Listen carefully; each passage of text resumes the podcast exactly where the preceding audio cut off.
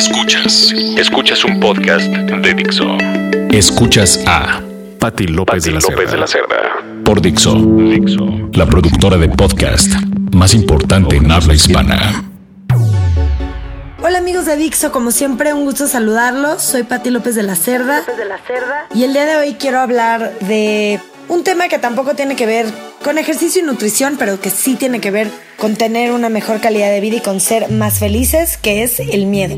Todos obviamente hemos sentido el miedo, es una pues un sentimiento inherente al ser humano desde que nacemos y hasta que nos morimos siempre vamos a tener situaciones en las que sentimos ese miedo, ¿no? Y pues bueno, a quien no le ha pasado estar en una situación en la que sientes el vacío en el estómago, puede ser por una entrevista de trabajo, puede ser por a lo mejor algún tipo de actividad extrema, no lo sé, que no es mucho de tu agrado, puede ser por cualquier cosa, ¿no? Lo importante es cómo manejar este tipo de situaciones para que no nos rebasen. Y les quiero comentar o platicar acerca de una frase de una película de Will Smith que se llama Después de la Tierra, salió en 2013. Y esta frase la verdad es que a mí se me quedó muy marcada y pues bueno, es precisamente lo que vamos a hablar el día de hoy. Así que se las comparto.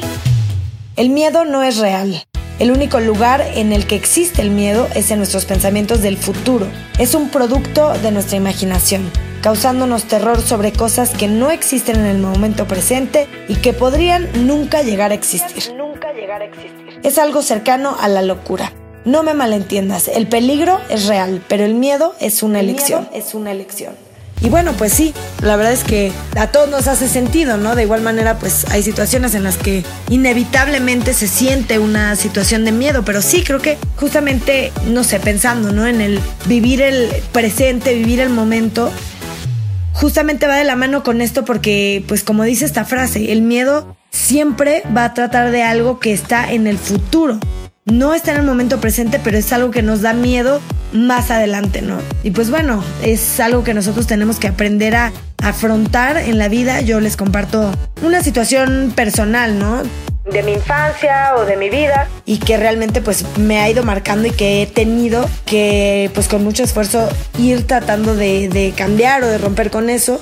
Yo soy la hija mayor, soy la nieta más grande por el lado de mi papá y el de mi mamá. Y de alguna manera pues fui una niña pues consentida, muy cuidada, porque pues tenía tíos, abuelos y todo el mundo que estaba tratando de sobreprotegerme siempre. Y bueno, obviamente los papás y los familiares siempre tratan de hacer lo mejor que pueden cuando están criando a un hijo. Así que no, no es ninguna queja ni mucho menos, ¿no? Yo creo que cada quien hace su mejor esfuerzo y lo que cree que es mejor para esa persona en ese momento, ¿no? Pero de alguna manera el hecho de ser la más grande o la primera nieta, la primera hija, la primera sobrina de todo el mundo, pues obviamente sí era una niña muy sobreprotegida por todos, ¿no? Y de esta manera pues sí estaba en muchas situaciones demasiado protegida y al mismo tiempo pues con miedo después, ¿no? De, de hacer cualquier cosa, miedo de a lo mejor subirme a un árbol y caerme, miedo de una montaña rusa, miedo de No sé, de muchas cosas, ¿no? Miedo de los aviones, de pronto. y bueno, así crecí eh, una gran parte de mi vida, ¿no?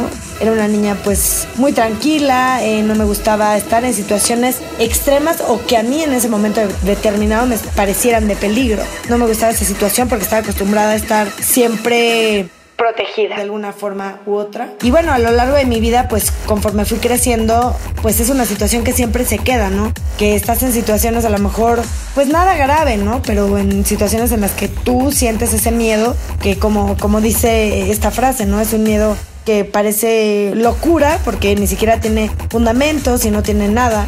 Pero, pues bueno, al haber crecido así me ha hecho una persona que trata de alguna manera o de otra de pues de tratar de romper con esos eh, paradigmas, ¿no? Con esa forma de ser y tratar de cambiar un poco mi manera de ser y vencer estos miedos, que pues no siempre es fácil, no hay muchas cosas obviamente que tengo que trabajar y que me siguen dando miedo, ¿no? Pero, por ejemplo, uno de mis miedos más grandes es O era. Hasta cierto punto sigue siendo las alturas, ¿no? Estar, por ejemplo, aventarme de un paracaídas y cosas de, ese estilo, ¿no?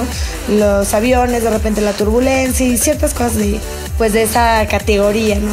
Y bueno, el año pasado, en, en Año Nuevo, decidí vencer uno de mis miedos. Me aventé de parapente, no es lo más extremo del mundo, por supuesto, pero bueno, justamente de lo que yo quiero hablar es el miedo que te da antes de hacer alguna cosa, ¿no? Que es lo que dice la frase, es algo que está en el futuro. Realmente yo cuando me subí al parapente, ya estando ahí volando sobre el lago de Valle de Bravo, me pareció una experiencia preciosa, pero el miedo antes de estar ahí fue horrible. Pasé una media hora en la cima de la montaña con pánico de que me estaban poniendo rápidamente mi arnés con el eh, parapente y todo el equipo para poder subir y para poder volar y la verdad es que me pues me atrapó una, una situación de pánico, ¿no?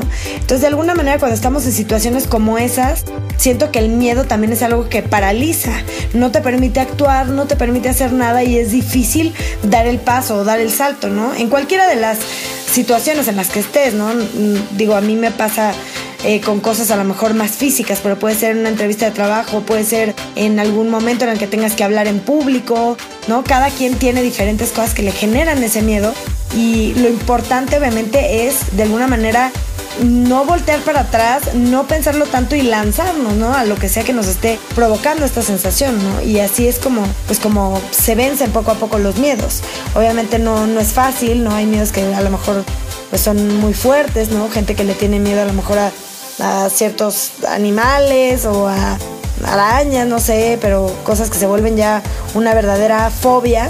Y bueno, pues la realidad es que no, no tiene nada de malo, ¿no? El punto es, creo yo, también admitir y reconocer esos miedos que no tienen nada de malo, saber que existen, saber que los tenemos y comenzar a actuar y hacer algo al respecto para tratar de minimizar esos miedos, ¿no?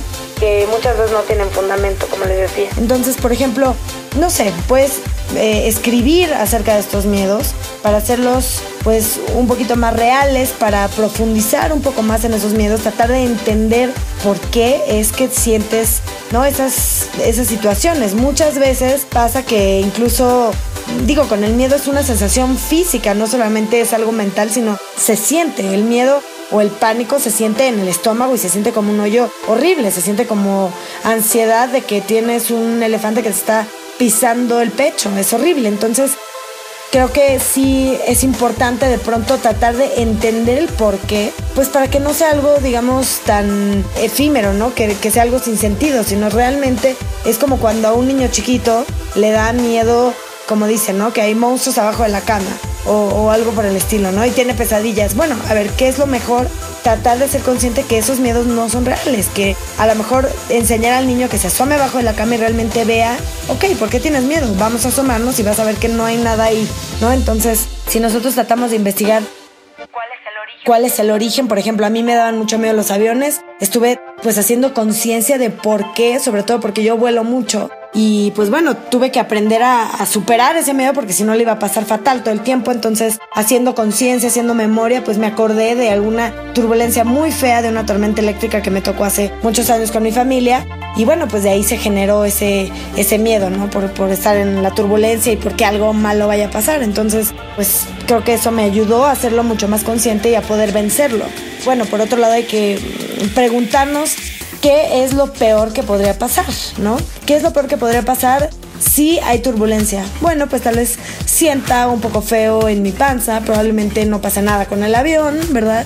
Es a veces mucho más probable que exista o que tengamos un accidente en un coche que en un avión, ¿no? Que es muy poco probable.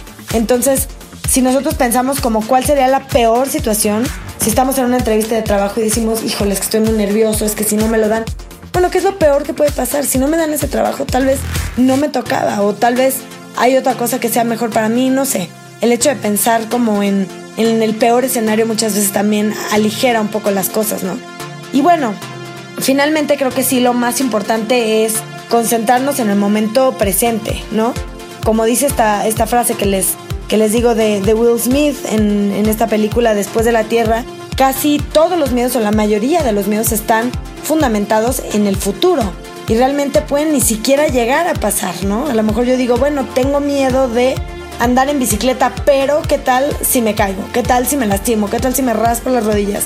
Bueno, pues no lo sé y de alguna manera esto está obviamente también en el futuro. Entonces, si nosotros realmente tratamos de concentrarnos, tratamos de concentrarnos en el momento presente, pues va a ser todo mucho más fácil y hacernos sentir un poco más ligeros, ¿no? De todos estos miedos o ansiedades que podamos tener. Eh, la respiración obviamente también es importante para poder estar en el momento presente, para tranquilizarnos, para tratar de eliminar esa ansiedad que estamos sintiendo. Así que hacer respiraciones profundas, pues obviamente también ayudará a calmarnos y a calmar la situación. Así que, bueno, pues espero que les haya servido.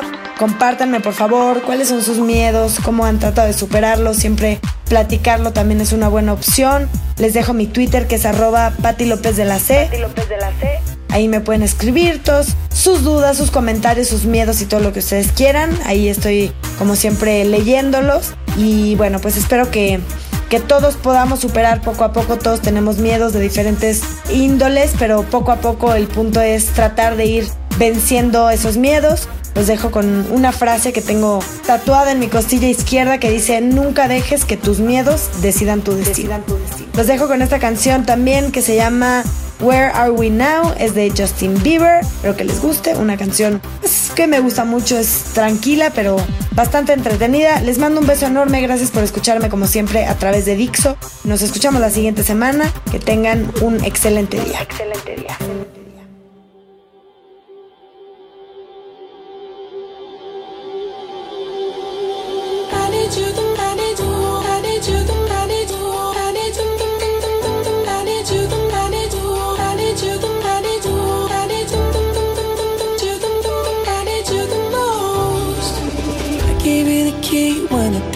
Wasn't open, just admit it.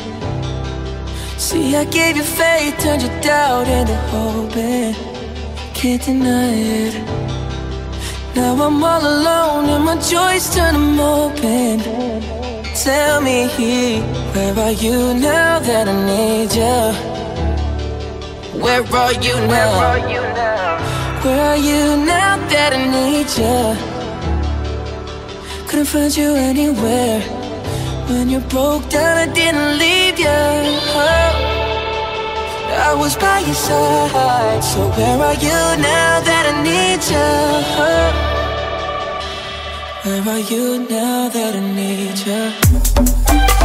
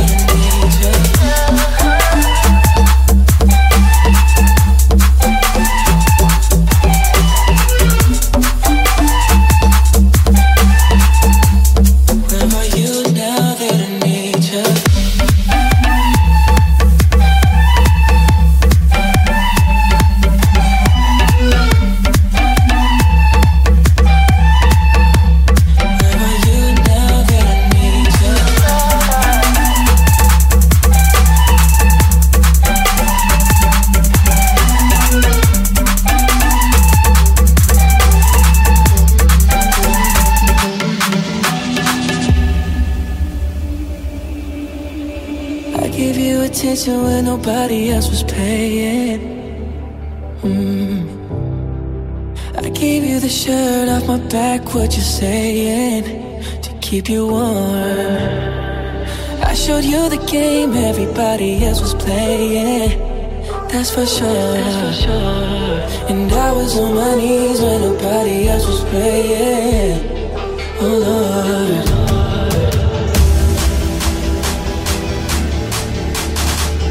Where are you now that nature? You now that I need you?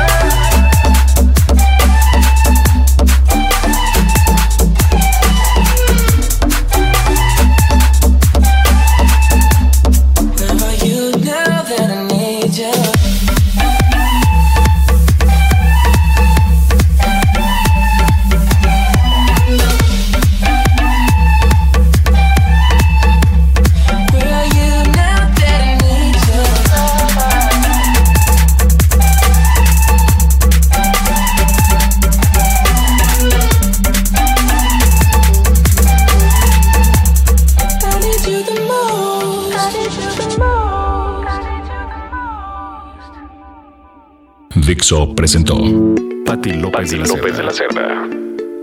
El diseño de audio de esta producción estuvo a cargo de Aldo Ruiz.